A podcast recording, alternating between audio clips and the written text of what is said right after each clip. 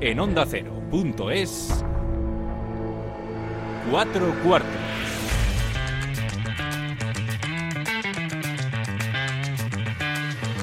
David Katz.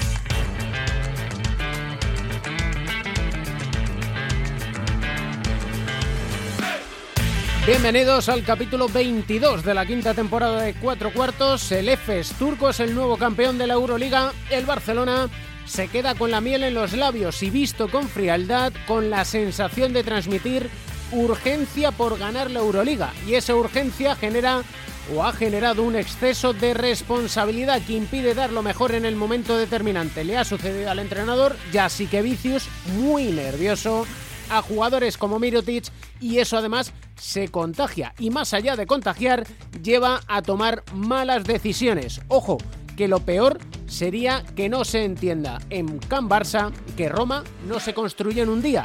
La buena y brillante trayectoria del Barcelona esta temporada debería servir para continuar con el proyecto, con los jugadores y seguir con el camino trazado. Nacho García y Sergio García de Peiro dan las últimas indicaciones.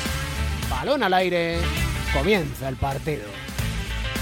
El baloncesto se juega en cuatro cuartos. David Camps.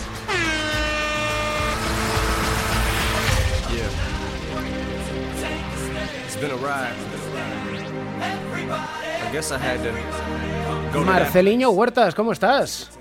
Muy bien. Felicidades lo primero por tu 38 cumpleaños que ha sido hace, hace nada. Sí, sí, sí, gracias. ¿Qué quieres ser? ¿Qué quieres ser de mayor? bueno, seguir siendo jugador de baloncesto, eso es lo que quiero.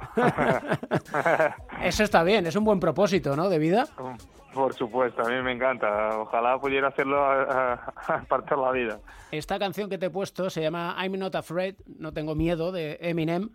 Sí que ha sido un año de, de miedos, ¿no? Bueno, sí, un poco de un poco de miedo, sí, de eso es, de incertidumbre en, relación a las cosas, a los partidos, a bueno, los viajes, a a los contagios, de ver que, bueno, el equipo que habías jugado justo el fin de semana tenía jugadores positivos, el que ibas a jugar enseguida, pues bueno, tenía jugadores volviendo y que no se sabía si, si jugar o no, pues bueno, un poco raro, ¿no? Eh, se nos ha hecho a todos, bueno, el hecho de, no tener público, en fin, eh, un año bastante eh, oscuro, ¿no? Por decir de, una cierta forma, pero bueno, nosotros hemos intentado tratar de, bueno, aislarse de la mejor manera que nos podíamos de, de todo, ¿no? del aislamiento social, de aislamiento, mental también para poder centrarnos en lo que, bueno, tocaba hacer, que era, bueno, estar preparado para, para los retos deportivos, que eran, bueno, eh, jugar los partidos, eh, entrenar bien y, bueno, estar preparados para, para todo lo que se, bueno,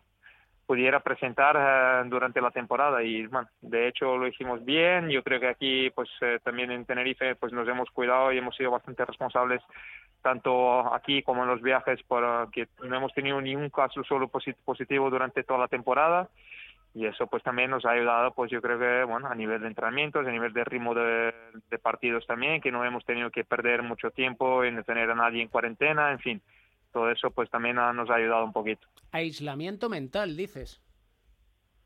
Bueno, sí, de intentar no, no pensar demasiado en las cosas que, que pasaban por fuera y, seguir centrado en, bueno, en lo que, bueno, lo que era hacerlo lo nuestro, ¿no? Que tener el control, que hay muchas cosas que no podemos tener este control y que, bueno, sale de nuestras manos, así que intentar aislarse de, estas cosas e intentar estar centrado solo en lo nuestro, que era lo, lo más importante. Has jugado en los Lakers, has sido campeón de liga tres veces, internacional con Brasil.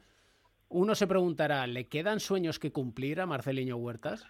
Sí, siempre. Eh, uno siempre sueña en seguir haciendo, bueno, consiguiendo lograr cosas y, yo, pues bueno, también eh, sigo teniendo el mismo hambre que, he tenido siempre y la verdad es que, bueno, eh, sigo soñando, incluso en un equipo en teoría cuando vine para aquí la gente se pensaba que venía para retirarme. Hemos demostrado que bueno, eh, nos hicimos otra vez un equipo muy competitivo y que puede luchar y soñar por, por todo lo que, que, se nos presente. Así que siempre que bueno tengamos esta, esta ambición y, y veamos las cosas de esta manera, bueno, podremos tener algún tipo de opción y hay que soñar siempre. Y, yo creo que el día que deje de jugar a baloncesto dejaré de, soñar en, en, conquistar cosas, pero de mientras eh, será muy complicado. Puedo tener los, los años que tenga, cada día que entre en una pista ah, de baloncesto para competir, pues bueno, haré mi mejor e intentaré sacar el mejor de mis compañeros para que podamos, bueno, seguir soñando. Empezáis a ser pareja histórica de la ACB, Sermadini y tú. Uno elegido, uno elegido el mejor jugador de la liga y tú en el mejor quinteto. Sois el Stockton y Malone de la ACB. no, no sé, yo creo que estamos muy lejos de ser Stockton y Malone, pero bueno, sí que hemos creado una, una conexión muy buena desde, bueno, desde el principio de la temporada pasada y este año, bueno, igual.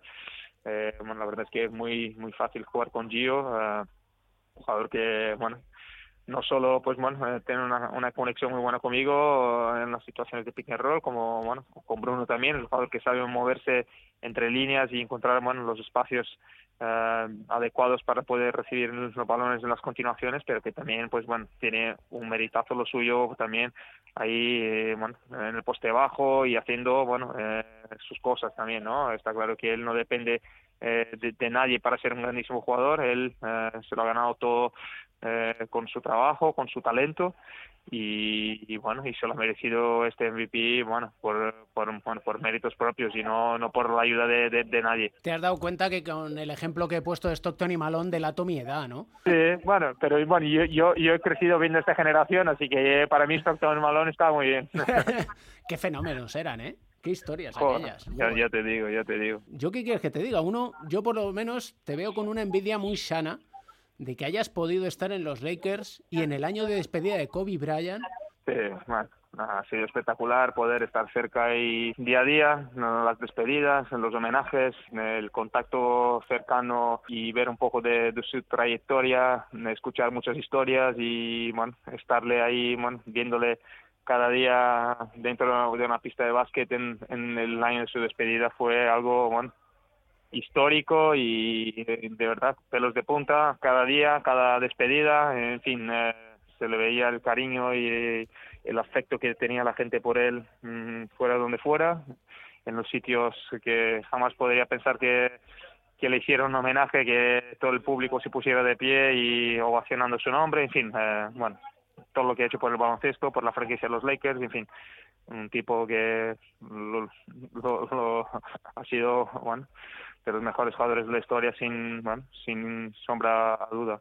Me dijo hace poco Luis Escola, la de Kobe Bryant es una vida de película y que precisamente toda esa vida, por desgracia incluso su fallecimiento y la manera de, su, de fallecer, que eso le ha dado eternidad. Bueno, yo creo que antes mismo de que hubiese pasado, yo creo que el accidente yo, sería eterno eh, de estos jugadores que nadie jamás se olvidaría. Entonces yo creo que si eres estos jugadores que han marcado una, una época o, más de una y que seguramente serían eternos de cualquier manera, pero sin duda el hecho de que bueno haya ocurrido esta tragedia, yo creo que aún más, ¿no? Deja como una huella muy muy grande y hace con que esté presente todos los días, ¿no?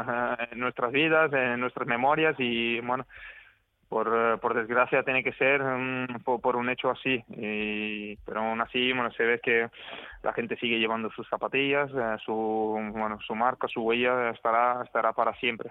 Eh, decías que escuchar historias. ¿cuál es la que más te, te impactó o con la que de esto que te lo pregunto y dices mira me viene a la cabeza bueno yo creo que lo que tenían, lo que dice mucho de su mentalidad, ¿no? Que, o sea, las historias que contaban que venían, pues bueno, en medio de la madrugada a tirar el centro de entrenamiento, eh, pues que era el primero a llegar, siempre el último en salir, independiente de, de, los anillos que ya llevaba y de la responsabilidad que, que, tenía en el equipo, era siempre el que cobraba más de sus compañeros, que incluso, bueno, si tuviera que pelearse, se pelearía con quien fuera para poder sacarle rendimiento o para poder, pues bueno, eh, eh demostrar que eh, él era el jefe dentro del equipo y que eh, que la gente bueno, si, si quería jugar ahí a su lado tenía que, que, dárselo todo así como él lo daba.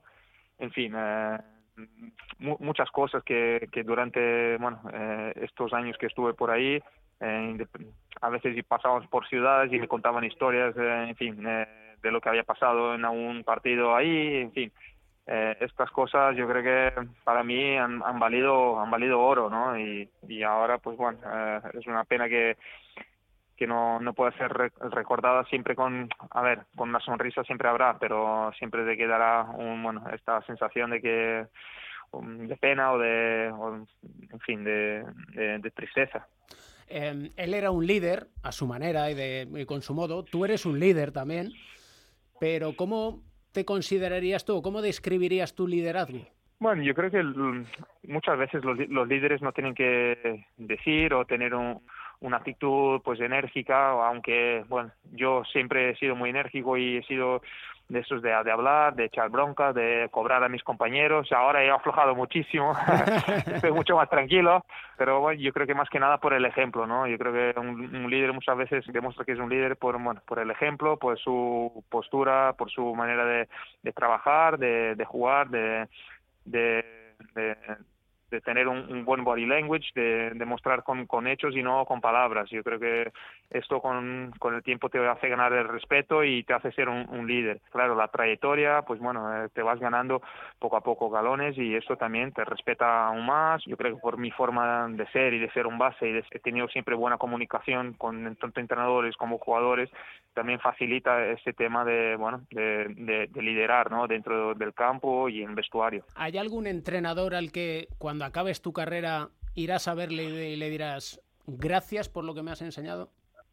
A todos, a todos, porque yo he tenido suerte de tener muchísimos eh, entrenadores. Bueno, no muchísimos, he tenido, la verdad es que unos cuantos, porque tengo una carrera muy muy extensa, pero la verdad es que no, no, no han sido tantos pero de, de todos ellos yo tengo um, muchísimos buenos recuerdos y, y, sí que he aprendido muchísimas cosas y diferentes. Yo creo que eh, yo, yo he intentado ir cogiendo, pues bueno, cosas de, de todos ellos y sin duda eh, yo he aprendido de cada uno eh, cosas que me han hecho llegar a donde estoy hoy y, que, y que las, las sigo utilizando en el día a día y aprendiendo y incluso ayudando compañeros con, con cosas que he aprendido con estos entrenadores que ya hace, mucho que no, que no, que no trabajo. En fin, yo, yo creo que la, la, edad no es una excusa para no seguir aprendiendo. Yo sigo aprendiendo ahora a los 38 años y entonces eh, yo creo que también esto es un poco clave ¿no? para el desarrollo de un jugador que muchas veces cuando eh, te haces bueno un poquito mayor o ya tienes tus 27, 28, crees que sabes todo y ya que todo lo que te dicen los entrenadores a veces no no no les da valor eh, y, al revés. Yo creo que bueno siempre puedes aprender más y, y yo creo que bueno este aprendizaje es, es, es, vital para que tú puedas seguir mejorando y evolucionando como, como jugador. Tal y como está diseñado el baloncesto europeo, corrígeme si me equivoco, ¿eh? pero me da la sensación de que los poderosos intentan ser cada vez más inaccesibles. ¿Cómo puedes convencer a tu grupo, al Lenovo Tenerife, de que Real Madrid y Barcelona son batibles y que podéis dar la campanada?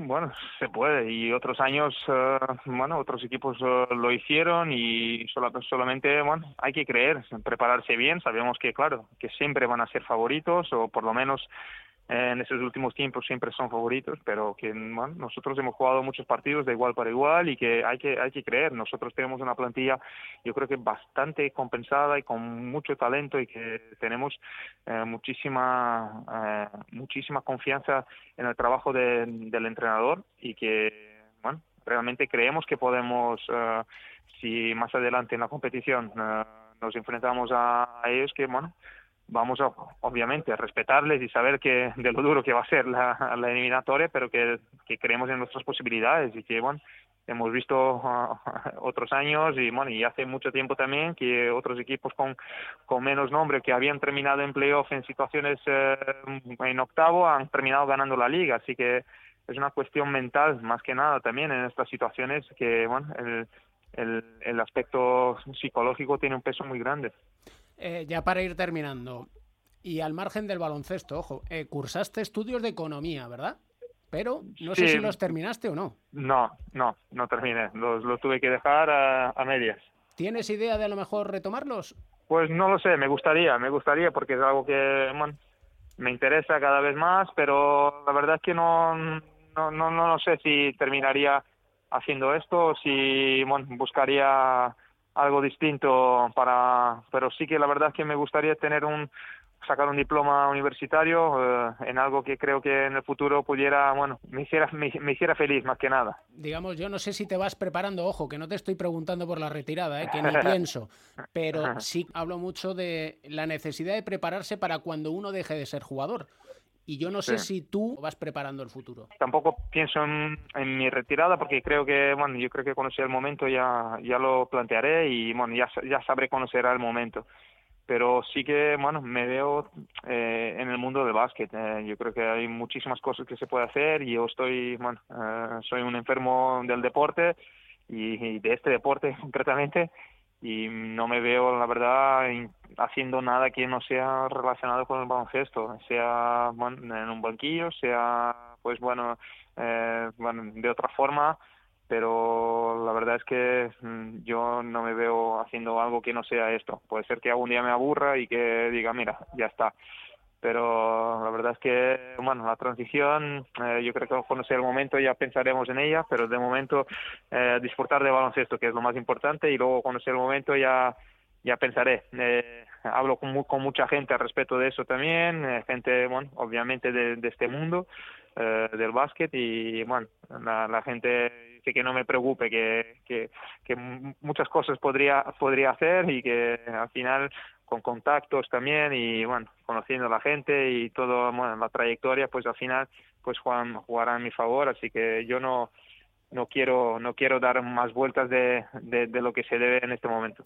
Y ya esta es de alguien que no es padre a una persona que es papá, de dos gemelos y uno de hace un mes, y que tú, digamos que tienes una dieta no sé si llamarla estricta, pero que sí que te cuidas muchísimo, no comes carne, apenas pescado a la semana, poco de procedencia animal, pero eso, ¿cómo lo puedes compaginar con, con los críos?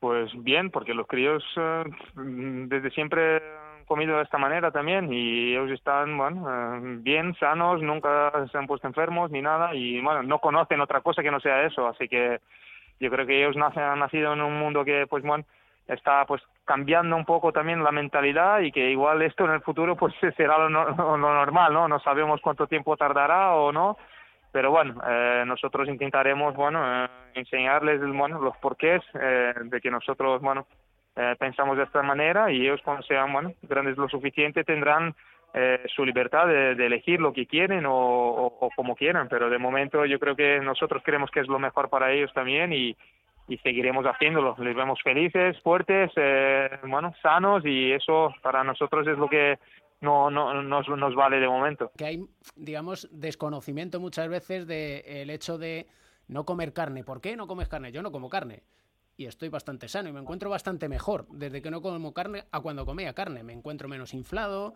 menos hinchado, más enérgico. Eso os pasa, ¿no? Pues, pues sí, pues sí, todo eso ha pasado y no ha sido fácil eh, para mí. Yo he nacido en un país que se come muchísima carne y, bueno, las costumbres, eh, los familiares, las tradiciones, en fin, eh, cuesta y al final, bueno, yo a mí siempre me ha gustado y aún, bueno, me, me gusta, pero cuando paso por un sitio y huelo una carne a la brasa o lo que sea, me, me saliva la boca, pero al final, pues bueno, son elecciones que haces en, en la vida y, y, bueno, poco a poco te vas acostumbrando y, y ya está, no pasa nada. ¿Tienes alguna canción favorita? Bueno, bueno hay una de Tiesto que se llama eh, Business, que está Business. bastante bien, que a mí me gusta, que es bastante bueno, cañera, así que un poquito antes del partido te, te deja bueno, enérgico. Un placer. Muchísimas gracias. Un abrazo enorme. Venga, un abrazo. Un abrazo. Venga. Let's get down, let's get down to business.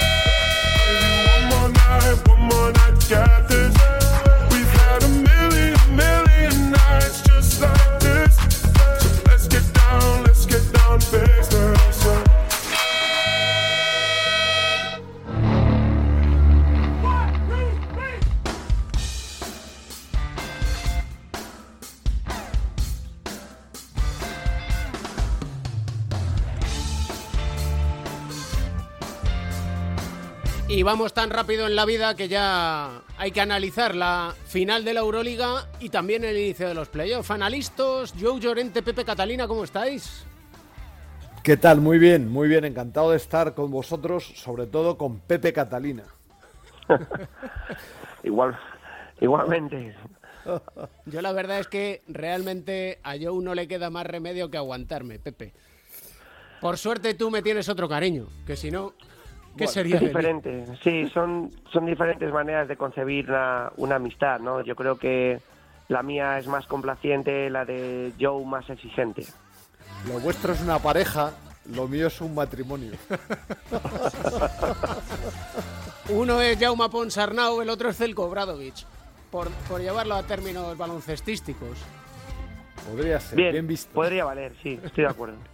¿Qué análisis hacemos del triunfo del EFES en la Euroliga ante el Barcelona? Lo denominamos como espeso y en el que al final, bueno, digamos que el talento de Misic y Larkin decantó la balanza, ¿no? Sí, sí, desde mi punto de vista está bien visto, ¿no? El- lo que acabas de comentar, el partido empezó muy, muy adrenalínico, ¿no? Muy, muy, con, con muchas irregularidades en un partido de esa dimensión.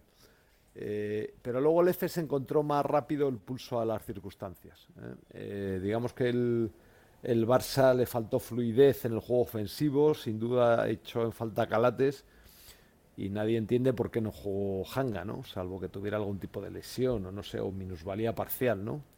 Temporal. Y bueno, pues yo creo que el EFES fue mejor. Bueno, yo he visto el partido repetido y ya con la de forma más sosegada, pues se ve que el Barça en realidad no tiene oportunidad, ¿no? El, eh, yo creo que Ataman estuvo muy bien al meter el músculo también al, con los citados, ¿no? Al final del partido metió a, a, bueno, pues a, la- a los tres jugadores quizás más físicos que tenía. Y, y bueno, pues yo creo que al Barça, al Barça le faltó un líder. No, no creo que Mirotic, el presunto líder, ejerciera como tal. Y bueno, en fin, eh, Pepe, adelante. Bueno, yo por añadir, creo que fue un partido de corte claramente defensivo, donde posiblemente los dos mejores equipos este año en la Euroliga, con muchísimo potencial y capacidad para anotar, sabían que el que consiguiera reducir un poco en la faceta ofensiva al otro tendría muchas opciones de ganar, como así fue. El Barça empezó muy bien en este aspecto, ah, con mucha actividad en las líneas de pase, con Higgins eh, como un secante de Larkin, solo descuidando las continuaciones de los pivots, creo que muy pendiente en la línea exterior y dejando estas continuaciones sobre todo con Sandy que hizo daño al principio.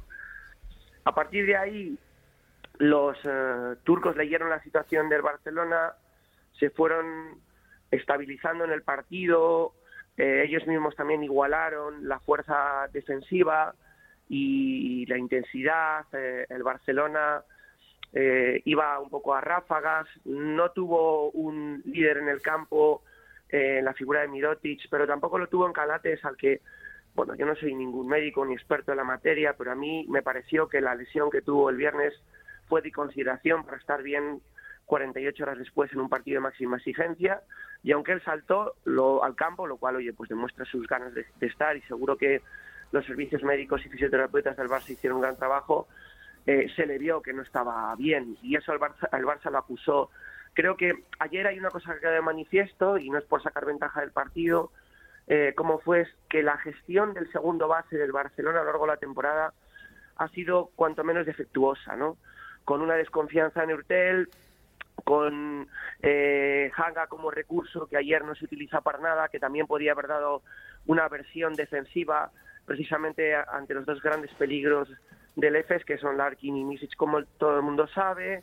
Eh, un Volmaro emergente eh, como jugador eh, joven, pues eh, en, en evolución, pero no todavía en madurez, y un Leo Westerman que vino por Thomas Hurtel cuando el francés ya no contó para Vicius, que ayer no estaban en la convocatoria. En partidos de este nivel y donde hay un, equipo enfrente que está tan bien cubierto en esta posición, pues creo que eso se nota durante el partido. La sensación de que el EFES tenía el partido dominado desde el segundo cuarto y que aunque el Barcelona pues tuvo momentos en los que amenazaba al liderazgo de los turcos, enseguida aparecían con una, una acción excelente para volver a tomar esa, esa delantera, ¿no? Y la sensación, no sé si la tenéis, en la fase regular el EFES ganó los dos partidos al Barça y además con idéntico desarrollo.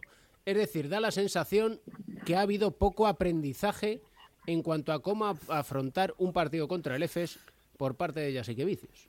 Sí, yo le vi muy nervioso todo el partido e incluso el primer cuarto parecía desencajado, ¿no? O sea, ya sé que él es muy gesticulante, pero entre, entre una cosa y, el estar un poco fuera de sí, eh, pues no media tanto, ¿no? Y así que le vi, digamos que emocionalmente sobrepasado en algunos momentos. Quizás luego al final estuvo un poco más certero. Pero mira, desde mi punto de vista, cuando, cuando un equipo, perdón, sí, cuando un jugador, cuando un equipo tiene un jugador desordenado, ese equipo tiene un problema. Pero si ese jugador es el base, la única solución que hay es cambiarlo. Eh, fijaos que hay un, un, asunto que a mí, me, comentándolo además con mis hijos, con Sergio y Juan, que también son bases, hay un asunto que nos pareció determinante en el partido, y es que Volmaro es un gran jugador, como dice Pepe, es un jugador emergente, pero no deja de ser un jugador caótico, que te da una y te resta dos, o sea, de, forma casi de forma casi inmediata. Eh, bueno, a mí siempre me gusta decir que cuando cuando un equipo tiene un jugador desordenado, eh, ese equipo tiene un problema. Pero que cuando ese jugador es el base, la única solución es cambiarlo. Y ayer ya sí que Vicius no lo hizo. No era un partido en momentos de, ba de bases cerebrales, sino de bases que tomaran buenas decisiones, que es diferente.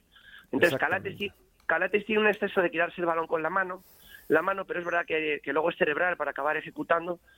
Y Volmaro es un jugador que yo creo que ahora mismo está entre comillas, ¿eh? y hablando de un jugador que puede estar en la NBA y que puede ser de muy alto nivel, en tierra de nadie. Se está tratando de definir entre un buen atleta que puede finalizar, pero que a veces no lee bien el juego, con un poco, un poco de irregularidad en el tiro y buena capacidad atlética, pero me, pare, me parece todavía un jugador que está, se está elaborando, que se está desarrollando, eh, no definido al 100%, y una final como ayer, donde hay que estar prácticamente impecable, pues sí que se pudo notar eh, esa ausencia de un plan B ante los problemas físicos de Calates. Yo creo que ahora mismo Volmaro es un 2, lo que pasa es que no tiene tiro exterior y le quieren reconducir, le quieren reconducir al 1 que, que, será en un futuro. Ahora mismo, bueno, incluso lo puede ser, como dices tú, en la NBA, ¿no? que, que es otro estilo de juego. Pero yo creo que Hanga les hubiera venido mucho mejor porque es un jugador más reposado. Aparte por la faceta defensiva, porque es un jugador que, que, atrás es muy bueno y, y, de forma de forma constante en el partido tuvieron muchos problemas para, de, para defender a Larkin y a Michic, ¿no? O sea, por ahí por ahí tuvieron un agujero porque también la opción de eh, la opción de joder no me sale el nombre macho esto de la el alemán qué malo es qué, qué, qué malo es alemán bueno la opción de defender con jugadores altos y también había un sí, problema ahí Víctor porque intentó... sí, con Víctor y tal, sí, pero muchas veces también cambiaban y se quedaba Mirotic con, con uno Sí. de ellos y, y eso era un agujero de forma constante. Mirotic estuvo al final ahí en defensa muy flojito, Singleton le metió una canasta, luego le, le doblaron ahí un balón, no sé, o sea, él por ahí por ahí te- tuvieron muchos problemas y llamó la atención que Hanga, que es un jugador muy sólido, no apareciera en ningún momento en el partido, o sea, fue una cosa un tanto Sí, fue inexplicable. llamativa. Sí, fue Sí, llamativa. fue llamativa. Y ahora es que verdad sí. que en los cambios a veces grandes, pequeños, el Barcelona en ciertos emparejamientos tenía muchas dificultades. Y, a- y no es por cargar las tintas con Mirotic, pero decepción de las grandes. Sí, hombre, sí, sí. Al final, además, tú ver la- las, las eh, ver los puntos y tal, 11 puntos, bueno, pero todos fueron en un poco de en, ocasiones así un rebote, un pase que le dan, un- y nunca en momentos de verdad decisivos. O sea, no apareció al final del encuentro. eh, cuando el F se marchaba, tampoco estaba él por allí, no sé. Y luego, pues en defensa, flojito, flojito. O sea, en defensa no en ningún momento estuvo a la altura de sus compañeros, yo creo. Bueno, igual estoy siendo un poco duro, no sé, pero vamos. No, Me parece, o sea, comparándolo, comparando con lo que cuesta y con lo que se Es esperaba. claro, es que esa es la, eh, digamos que ese es eh, a lo que se tiene que exponer Mirotic desde que desembarcó en el Barcelona. Cuando un equipo hace un fichaje eh, de tanto calado, ¿no? Cuando se hace un esfuerzo económico tan importante y además, pues todo, trasciende públicamente, donde te convierte, pues yo no sé si será el mejor jugador, el jugador mejor pagado en Europa, seguramente lo sea por aquellas cifras que salieron, si no estará cerca, y entonces eso ya contigo. Y luego, cuando también has dado un paso que en cierta medida pues también es de riesgo, ¿no? Que de, de repente sales del Real Madrid y decides hacer esto con el eterno rival. Con lo cual ya tienes como una carga de responsabilidad añadida entre el contrato y la decisión que tomas en tu vuelta que te pone en los focos. Da la impresión que es un jugador que rinde a favor de obra, pero que cuando las cosas se ponen difíciles, yo creo que él tiene una mochila. O sea, yo creo que él, él tiene ahora mismo la responsabilidad encima de lo que estamos contando. De que es un fichaje muy caro y que no ha respondido a lo que cuenta y que de forma recurrente falla en las ocasiones eh, puntuales. ¿eh? Lo que decía Mirza de Libasic o cuando nos íbamos a jugar la liga, ¿no? Y dice, "Ah, no, dice, a mí me han fichado para ganar estos partidos, ¿no? Pues esto, esto es lo que, lo que estamos echando en falta de Mirotic, ¿no? Y, y por otro lado, sí, no, no me voy sin añadir que este es un equipo que el Barcelona no puede pagar. O sea, la junta gestora de- del Barça ha sacado las cifras del club y, la deuda tiene una deuda gigantesca en cualquier organización o incluso cumpliendo eh, los requisitos económicos, el fair play este que llaman eh, económico de la Champions o que presuntamente tiene la Euroliga también, el Barcelona no debería competir. Ojo que diría esto lo mismo con el Real Madrid, ¿no? O sea, porque lo que pasa es que nadie, como son equipos grandes, parece que a estos equipos no se les exige cumplir las obligaciones, están exentos de la normativa que los demás cumplen. Y bueno, pasa en esto y ha pasado también en, en otros asuntos que han tenido que ver con contrataciones de jugadores y tal, bueno, en fin. Pero bueno, pues yo creo que vamos a ver lo que pasa el año que viene, ¿no? Porque ya estamos viendo que, que, en el fútbol se está recortando la plant- se están recortando los salarios de la plantilla. Vamos a ver lo que ocurre cuando llegue esto al baloncesto. Bueno, yo creo que eso que apuntas yo es algo que daría lugar para un programa entero. La consideración siempre histórica ¿no? de la diferencia de Barcelona y Real Madrid respecto al resto, y creo que alguno más, de no ser sociedad anónima deportiva, lo cual genera una ventaja claramente en lo económico. Es cierto que al final ambas secciones son deficitarias desde el punto de vista estricto de, de un presupuesto, pero como están eh, integradas dentro de dos grandísimos clubes de fútbol, dos de los más importantes a nivel mundial, pues al final ese, ese desfase, que es bastante grande, acaba, acaba disuelto, ¿no? O acaba difuminado.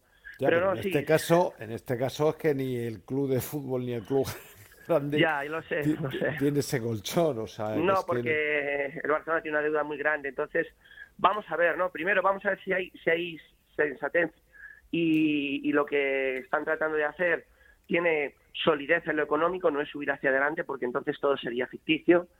Y a partir de ahí, y dando por bueno que, sa- que saquen esto adelante, pues hombre, tendríamos que hablar que, que el Barcelona ha iniciado recientemente, aunque un poco más lento y con cap- más capítulos en el, en el prólogo de lo previsto, un proyecto de, reconstrucción para aspirar a lo máximo que porque se haya ha fallado ayer no se debiera venir abajo. Hombre, si vienen cuestiones económicas no hay más que hablar. Pero desde el punto de vista de gestión, creo que también el EFES le ha llevado su tiempo, le ha llevado tres años con la pandemia de por medio para ser por primera vez campeón de la Euroliga, ¿no? Sí, a mí me gustaría añadir que eh, a pesar de perder, pues bueno, se mantuvo ahí en el partido, luchó y tuvo además el mérito de mostrar un espíritu de equipo campeón, o sea, porque a finales del tercer cuarto, o sea, el, el EFES estaba dominando con con comodidad, el Barça estaba falto de oxígeno y parecía que el partido estaba ya pues casi de la, de la mano del equipo turco. Sin embargo, fue capaz de reaccionar, se sobrepuso a esa situación tan, tan mala, ¿no? que casi parecía fatídica, pero, pero se mantuvo hasta el final. O sea, el- eh, estoy muy de acuerdo con lo que dice Pepe. El proyecto es bueno, el equipo es luchador, es campeón, tiene espíritu. Y bueno, pues a lo mejor es verdad que hay que darle tiempo y vamos a ver si tienen ese tiempo y si tienen ese dinero. Y sobre todo si la paciencia del nuevo rector azulgrana no lleva al traste lo iniciado el año pasado por otro gestor. Señores, disfruten del playoff de la Liga Endesa y iremos analizando el cuándo, cómo y por qué. Ya lo decimos. Tiempo habrá, tiempo habrá. Un abrazo fuerte a los Venga, un abrazo. Un abrazo.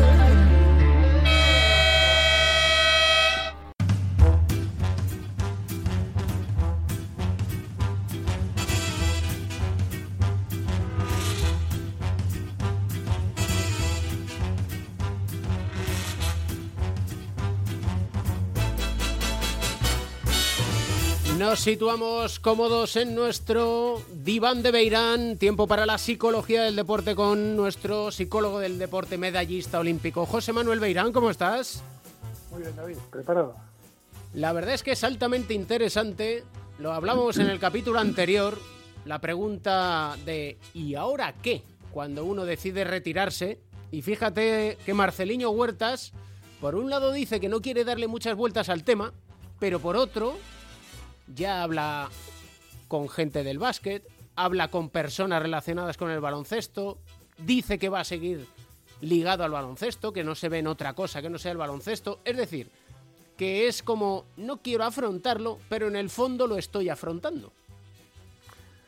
Sí, eh, la retirada eh, normalmente se siente como, como un castigo o es un sentimiento de pérdida, eso seguro. Además, da igual la situación, da igual prácticamente la edad a la que te retires. Incluso aunque te retires muy tarde, es un cambio de vida tan importante después de llevar muchísimos años y sobre todo el esfuerzo que has tenido que hacer, la inversión que has hecho en tu carrera, que se siente como un cambio muy, muy grande en, tu vida. Y eso es una de las situaciones que provocan más estrés, el cambio. Para bien o para mal, es un cambio en la vida. Lo que pasa es que eh, este sentimiento de pérdida podemos esconderlo, podemos evitar pensarlo, pero no lo va a evitar. O sea, un día te vas a tener que retirar. El problema muchas veces viene cuando eh, te da la sensación de que nunca, nunca has querido afrontarlo y lo piensas el último año, porque ya la gente te empieza a decir, ya tienes eh, casi 40 años, no sé qué, y ahí empiezas a pensarlo. Es mucho mejor empezar a pensarlo antes. Y eso no quiere decir que si con 25 años no estás pensando que te vas a retirar ya, pero sí que es una manera de, afrontar tu carrera, o sea, es como parte de tu carrera la retirada, y es que un día voy a hacer más cosas, voy a estar más años como no jugador que como jugador. Entonces es, es ir preparándote para eso. No quiere decir que es que si empiezo a pensar en la retirada es que ya no voy a retirar este año. No, no. Además, eso que dice él de que no se ve fuera del baloncesto es muy lógico. Después de 30 años de carrera, lo lógico es que siga ligado al baloncesto. Es eh, lo que mejor sabe hacer, sus mejores contactos, donde la gente sabe que es capaz de dar, que es mucho. Entonces eh, es mucho más fácil que siga ahí. Y eso es una manera de estar preparándolo mm, te está diciendo que como jugador no va a seguir, pero ha dicho ligado al baloncesto. Ligado al baloncesto puedes hacer muchísimas mm, cosas. Y yo creo que, eso es lo que está diciendo, pero que en el fondo a muchos deportistas les cuesta decir eso, de que ya me estoy preparando, porque parece que todos los demás van a pensar, se retira ya, este va a ser su último año. Y no es así, él se ve bien y ahora lo ha demostrado. Y está claro que si, si tuviera 25 años con la temporada que ha hecho, con las últimas temporadas, todo el mundo estaría pensando que le quedan todavía unos cuantos años más. Y es que hablas de el cambio relacionado con el estrés. Para quien no esté muy metido en el día a día de un jugador de baloncesto, digamos que el día a día te lo marcan. Porque tienes entrenamientos, porque tienes partidos, porque tienes que hacer un descanso. Y tú, digamos que tienes la agenda organizada, por decirlo de una manera. Pero ¿qué pasa cuando de repente dices no tengo que seguir jugando? Que te despiertas y dices, ¿qué hago? Sí, esa es la parte más difícil. porque pasas de un, de un ambiente además en el que tú lo controlas todo, te lo dan todo medio hecho, los viajes, cualquier problemita de salud que tengas, siempre tienes un médico, siempre tienes alguien que te va a estar ayudando, eh, aparte ya de los beneficios sociales o económicos que puedas tener. Pero pasas de eso a ser como una persona normal en la que eres tú el que tienes que organizarte todo. Por eso, por eso es tan bueno que por lo menos pongas mm, algo de tu parte cuando viajas, que no seas como una maleta, cuando eh, tienes unos beneficios y tienes unos asesores que te pueden estar invirtiendo algo de lo que ganas, que tú estés enterado de lo que están haciendo. Aunque luego tú no tomes la decisión, pero que te enteres de algo, que, esas decisiones que, son importantes para ti, que tengas algo que ver en ellas. Todo eso te va a ir preparando para, para más adelante. Pero eso es lo, la parte más difícil de todos, el- ese cambio tan importante. Y también hay otra cuestión, y aquí estamos los medios de comunicación. En el deporte de élite, quieras que no, un día sí o un día no, o un día sí y un día también, te preguntamos, hablamos contigo, eres importante, eres público. Y de repente te puede suceder que habrá muchos que ya no te hagan caso. No eres el centro de atención. Pero vamos, en unos meses, ¿eh? A no ser que seas un jugador que ha marcado una época, que puedes durar más tiempo haciendo otras cosas. eh, si no es así, en muy poco tiempo se olvidan. Se acuerdan algunos, pero, pero no tiene nada que ver. Y tienes que estar preparado también para eso. Para, para, pa- es parte de- del trabajo de un psicólogo, por ejemplo, que es la de inculcar a los deportistas que después de, su actividad deportiva hay algo más, hay algo después diferente y que puede ser tan gratificante o puede ser un reto tan importante como el del deporte, si sabes elegir, es un momento fundamental. Pero es así, eh, y en lugar de decir, bueno, ahora ya no me entrevistan, ahora ya parece que no me hacen mucho caso, puedes verlo como soy capaz y he sido capaz durante mucho tiempo de enfrentarme a un micrófono, a unas cámaras de televisión sin ponerme nervioso, soy capaz de hablar de, de muchas cosas, de, de- de saber manejar estas situaciones que la mayor parte de la gente es incapaz de hacerlo. Le ponen un micrófono delante cuando no lo han hecho a cualquier edad y, y parece que se ponen nerviosísimos. Eh, un deportista se va preparando poco a poco desde el principio. Por ejemplo, esto que decías tú de que llega un momento que eres anónimo y que casi no te van a, hacer caso, eh, por lo menos el mismo caso te estaban haciendo cuando eras jugador, te vas preparando cuando estás lesionado. Cuando un jugador se lesiona, lo hemos hablado alguna vez, una lesión larga, al principio todo el mundo te está apoyando y luego te siguen apoyando, pero tú ya te das cuenta que es más espaciado en el tiempo, que de repente a los dos meses se ha olvidado de ti casi hasta el entrenador. Y, y eso te está preparando para esto que va a venir después, para, para saber que en poco tiempo la gente se va a olvidar, que eres tú el que tienes que confiar en ti, que tienes que buscar recursos, que eres tú el que tienes que buscarte la vida, y eso es un reto también, eso también es, es, es importante y puede ser gratificante. y que además tú tienes también la capacidad para que no se olviden de ti como jugador. Es decir, bueno, ya que han sido muy pesados conmigo, puedo serlo yo con ellos. Sí, también. Se, puede perfectamente. Esa manera de, de ir pensando en, en la retirada, fíjate, desde una lesión estás pensando, claro que tú estás lesionado y estás pensando en esto, no quiere decir que estés diciendo, es que a lo mejor no vuelvo a jugar. No, lo tenemos que ver de una manera más natural, como parte de tu carrera. Un día te vas a retirar. Y puede ser muy tarde. Además, también tienes que tener en cuenta que mm, hay que ver cómo te retiras, cuál es la razón por la que te retiras. No es lo mismo una lesión muy grave, una depresión, como hemos visto últimamente en algunos casos, que puede ser que te retires porque ya no soportas más esta vida, es una presión tan grande la evaluación que tienes encima que puedes llegar a tener hasta problemas clínicos como una depresión y te retiras. O eres tú el que elige retirarte porque ya crees que no puedes jugar al nivel que tú querías jugar o porque, bueno, se puede ir preparando para eso y no es lo mismo retirarse de una manera que retirarse de otra. Y si quieres para el próximo capítulo, esto es un pensamiento abuela pluma, eh, decía Joe Llorente que Mirotic tiene una mochila, por lo que se espera de él, porque en los momentos importantes recurrentemente falla. Y podemos hablar de esa mochila en el hecho de las expectativas ajenas y en el hecho de decir, otra vez me vuelve a pasar lo mismo. Bien, es muy interesante. Sí, podemos hablar de, de, de esa mochila que tenemos todos en la vida, en muchas cosas, que los deportistas mm, la tienen más cargada, con más piedras, y que los deportistas que destacan o que te fichan como estrella todavía pesa más.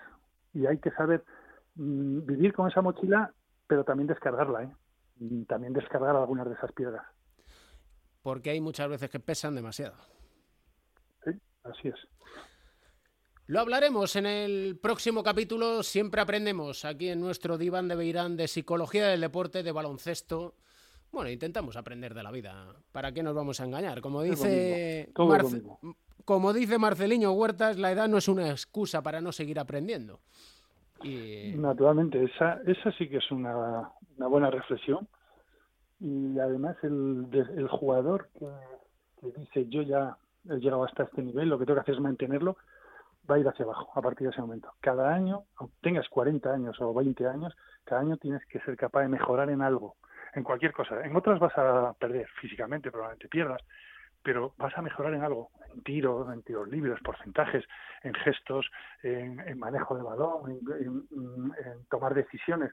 Siempre tienes que mejorar en algo, por lo menos luchar por eso. En ese caso puedes vivir de- del deporte durante muchos más años. Además, sí que es cierto que en la retirada mm, gran parte es, es cuestión mental y, y- las expectativas que hay alrededor, la presión que hay alrededor. Hace años, cuando yo empezaba a jugar, bueno, incluso bastantes años más adelante, con 30 años te retirabas. Es que ya la, la cifra de 3, el 30, era ya para, mm, bueno, este jugador ya no le queda nada. Incluso te lo decían desde la grada, los periódicos podían comentar algo. Ahora mismo ya no tiene nada que ver. O sea, ahora ya esa edad, los 30 de antes son los 40 de ahora, porque la gente se cuida más, porque además ya no se creen mayores.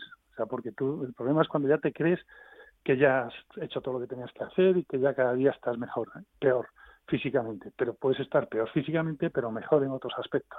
Y de esa manera puedes estar jugando durante mucho más tiempo. Y como decía Lemmy Kilmister, el cantante de Motorhead, si piensas que eres mayor para el rock and roll, es que eres mayor para el rock and roll. Pues esto, es. lo- esto es es. exactamente igual. Así es. Un abrazo enorme. Igualmente. Come on and twist a little closer now. And let me know that you're mine. Well, shake it, shake it, shake it, baby. Luca against Zubac. Got it! Surely Dirk is somewhere in this building tonight. First foul on Zubac, who now once again has to try to guard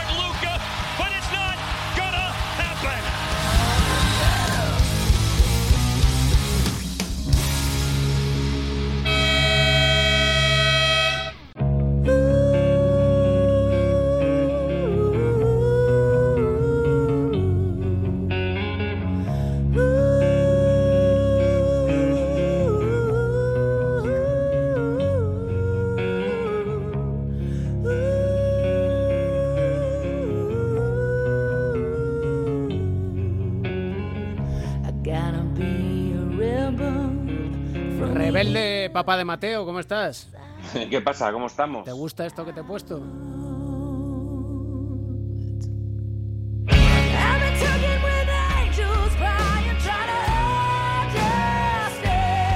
crees que a Mateo le gusta? Se lo Todo lo que sea voz desgarrada, voz rota, tipo Bonnie Tyler, yo creo que siempre siempre está bien, siempre está bien. Esto es lo último que ha sacado. El grupo se llama The Picture Books. Y esto ¿Sí? es con cantante que se llama Lizzie Hale, de un grupo que se llama Storm. Apúntatelo ahí, luego te lo mando. Esto de todas formas Vale. en la lista de Spotify de cuatro cuartos de las músicas que nos recomienda Mateo y las que les vamos recomendando a Mateo, lo podemos. Lo tenemos actualizado cada semana, pero somos de, de voces rotas. Que no de Sí, sí. corazones rotos, ¿eh? Porque además, rebelde sin causa hay alguno en la NBA, ¿no? Hay, hay bastantes, hay bastantes, hay bastantes. Y ahora toca ver cómo se despeja el panorama de, de los playoffs. Que oye, por cierto, yo creo que Pereiro no ha aparecido porque sus apuestas iniciales eh, se están truncando. Nah, se están truncando. Está No- tapándose, se tapa. Se está tapando. Nueva York favorito, va palmando 3-1 con Atlanta. Acertó la de Filadelfia. Bueno, yo no llego a decir que Filadelfia caía, pero bueno, eh, pongámoslo en duda. Milwaukee ha eliminado ya a Miami, como dicen en Estados Unidos, la ha mandado ya de pesca. Em, que por cierto, he visto una composición ahí en la web de NBA que hacen ahí, hacían la, la- la broma con el programa este, y no recordaba yo, hay un motivo de prensa rosa, corazón, eh, aportamos que no recordaba yo que Jimmy Butler está eh, saliendo con, em, con Selena Gómez. Le, ponen ahí, sí, sí, le ponen ahí en el, en, en el, en el barco capitaneado por Pat Riley y compañía y sale ahí y he googleado y sí, parece ser que hay una relación, incluso parecía rumores de embarazo y todo, creo que lo han desmentido, pero sí, sí, ahora Miami se enfrenta ante...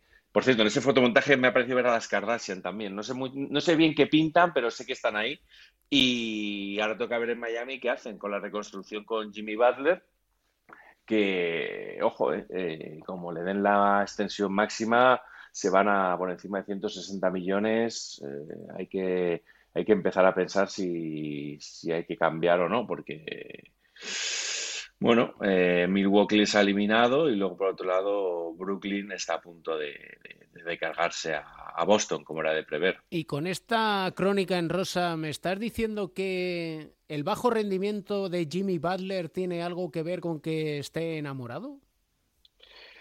Mm, No creo, bueno, yo qué sé, el corazón es caprichoso, Cada uno eh, lo, lo siente y lo lleva como puede. Eh, Por ejemplo, a Devin Booker creo que le sienta, Fenomenal. no, no, le sienta fenomenal, ¿no? O sea, quiero decir que luego ahí cada uno lo, lo, lo lleva y como puede, ¿no? Hay veces que también el tema mediático, pues igual no, no ayuda en exceso, pero bueno, ahí están. Lo- lo- los Suns, por cierto, que pusieron el 2-2 contra los Lakers de, de Pereiro, lesión incluida de Anthony Davis, eh, Chris Paul que parecía que no iba a jugar, añadiéndole un poco de dramatismo, jugó eh, 2-2 y la parte positiva es lo que hemos venido reivindicando aquí, eh, que, que Marc Gasol necesita más minutos, más protagonismo y que cuando juega rinde. Eh, vamos a ver si Vogel abre los ojos por fin o los sigue llevando como estos caballos que van ahí con las, con Sí, las, con las estas para no ver. La verdad es que nunca he entendido muy bien por qué le llaman orejeras si se lo ponen en los ojos a los caballos, pero bueno, eh, luego tienes Porque a... van enganchadas en las orejas. Ah, vale, vale, vale. Supongo, Es ¿eh? que- Ojo. No, no, es que a mí el, el mundo, el mundo equino no, no se me ha dado. Yo, yo soy fan de los hipódromos desde que, desde que leía a Bukowski, eh, Charles Bukowski, uno de mis eh, autores favoritos, con sus crónicas, eh, los hipódromos en Santa Anita, en, eh, en California, ¿no? Y esa vida de perdedor que llevaba. Pero eh, no, no, no, no, no, no, no controlo demasiado. Y luego tenemos el resto de las eliminatorias, 2-2 Denver-Portland, con tu Jordi Fernández y Clippers Dallas. Dallas eh, se ha dejado remontar, van 2-2 y, y Luka Doncic con problemas en el cuello, aunque dice que no debería mermarle demasiado pese al partido Sí, discreto que ha, que ha firmado pese- para ser Luka Doncic, ¿no? Es que 19 puntos, sí que es verdad que una serie del tiro bastante mala, un 9-24. Y fíjate que se pedía más de Porzingis, más o menos aporta. Bueno, en sí 18 puntos anotó en, en la derrota de, de Dallas, pero sí que da la sensación como que Kawhi Leonard empieza a coger el truco al tema. Sí, y malas noticias para Dallas, porque eh, Kawhi cuando despierta, ojo, eh, porque es, además de ser un gran defensor, eh, las enchufa eh, en el otro lado, es un líder, tienen ahí esa espinita clavada, ¿no? Vamos a ver si les da para, para finiquitar la serie o, o qué pasa con, con Dallas. A mí la verdad es que me gustaría que pasara, que pasara Dallas. Eh, y luego en el otro lado tenemos a, el- en el 1-8 tenemos a Utah ganando 2-1 a Memphis, con los Grizzlies que, que yo creo que siguen teniendo ese espíritu combativo con Jay Morant y vamos a ver, vamos a ver si Gobert y compañía eh, sellan el pase a semis o se va a igualar. Oye, y al margen de lo que es meramente los playoffs, Sí, Noticias que conciernen a jugadores españoles. Carlos Sí. Alocén se va a presentar el base del Real Madrid al draft del 2021. Ojo, que no quiere decir que vaya a jugar a la NBA. Lo explicamos. Esto es que tú dices que eres elegible para el draft que tiene lugar el 29 de julio. Luego, tú vas a ir sondeando un poquito eh, a ver qué predicciones hay respecto a tu figura. Y si te cuadra mucho que te ponen en primera ronda en números altos, pues ojo, ahí ya dices, venga, va, me presento.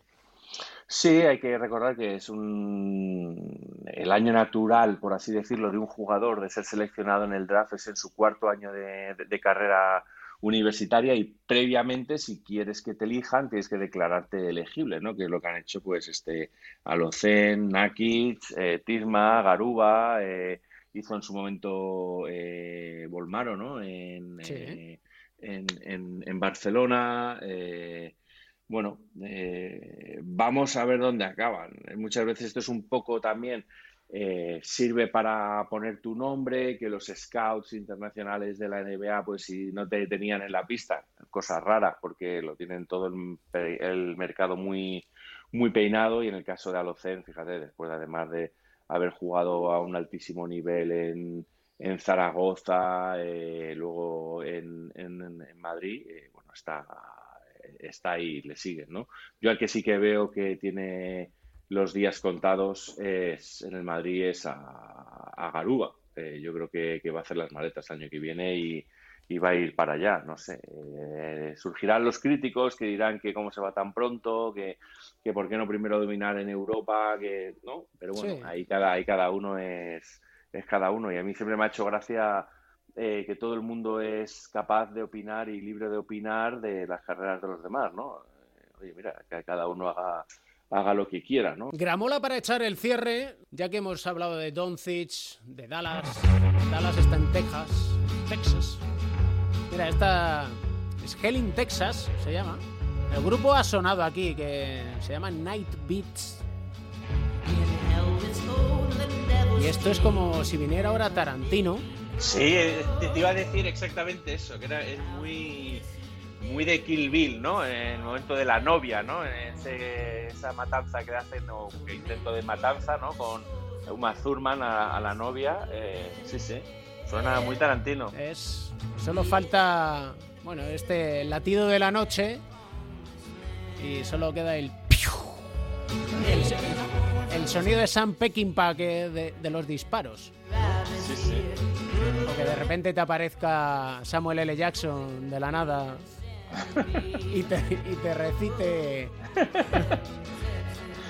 Sí, sí. algún ah, verso de la Biblia. ¿eh? sí, sí. Pero ojo que Mateo nos trae... Mateo es que... le tienes ahí criado en los clásicos. Sí. Hay que. Te tiene que sonar, ¿no? Tenía la duda cuando te lo comentaba fuera del micro si había sonado ya este grupo que para mí es mítico, que es la Credence and the Clearwater Revival. Tenía dudas, ¿no? Si había sonado esta canción, que la verdad que sigo sin haberla despejado. Me suena que ha sonado Fortunate Song en su día y yo creo que es un temazo. Y por cierto, nos vamos eh, antes de cerrar una pequeña mención. Agustí Yulbe, entrenador español Uh, campeón de la Basketball Africa League, ya sabes que es esta competición que han creado de forma conjunta FIBA y NBA, pues campeón en la primera edición con, con el Zamalek egipcio. Y bueno, pues tiene mucho mérito. Y además el MVP Walter Hodge, que es un ex ACB, que se llevó el MVP aquí Molayumon, tuvo unas palabras ahí de agradecimiento al entrenador y fíjate, otro técnico español que hace las maletas, brilla y a las primeras de cambio se lleva eh, esta competición que ha jugado a un grandísimo nivel y que, y que yo creo que ha venido para quedarse, eh, a, a punta maneras.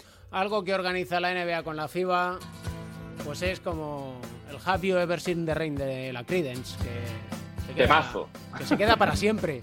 Sí, sí.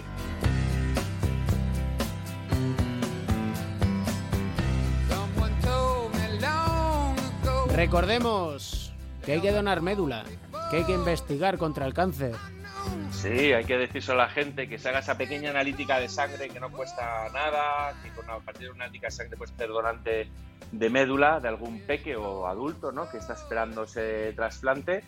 Y a todos los que nos siguen, eh, recordarles que tienen que hacer como Pereiro, mandar ese SMS con la palabra Mateo al 28014 para donar 1,20 euros al programa de, de investigación de, de Mateo dentro de la Fundación Cris contra el Cáncer y que lo tienen que mandar porque Pereiro no da una con sus predicciones, así que hay que seguir mandando SMS. Y hay que, sobre todo, encontrar, ya sabes.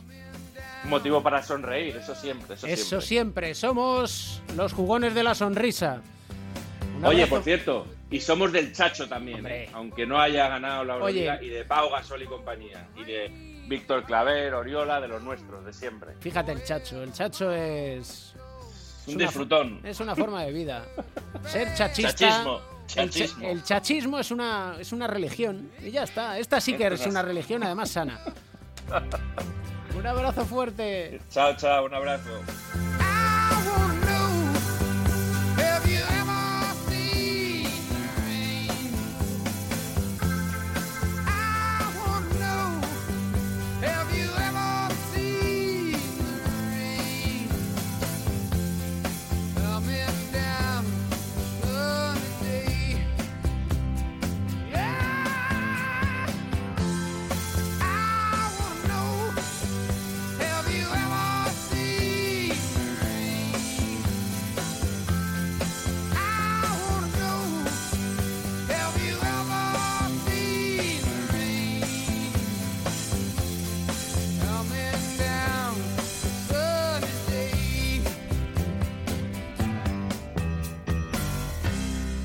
El baloncesto se juega en cuatro cuartos. David Camps.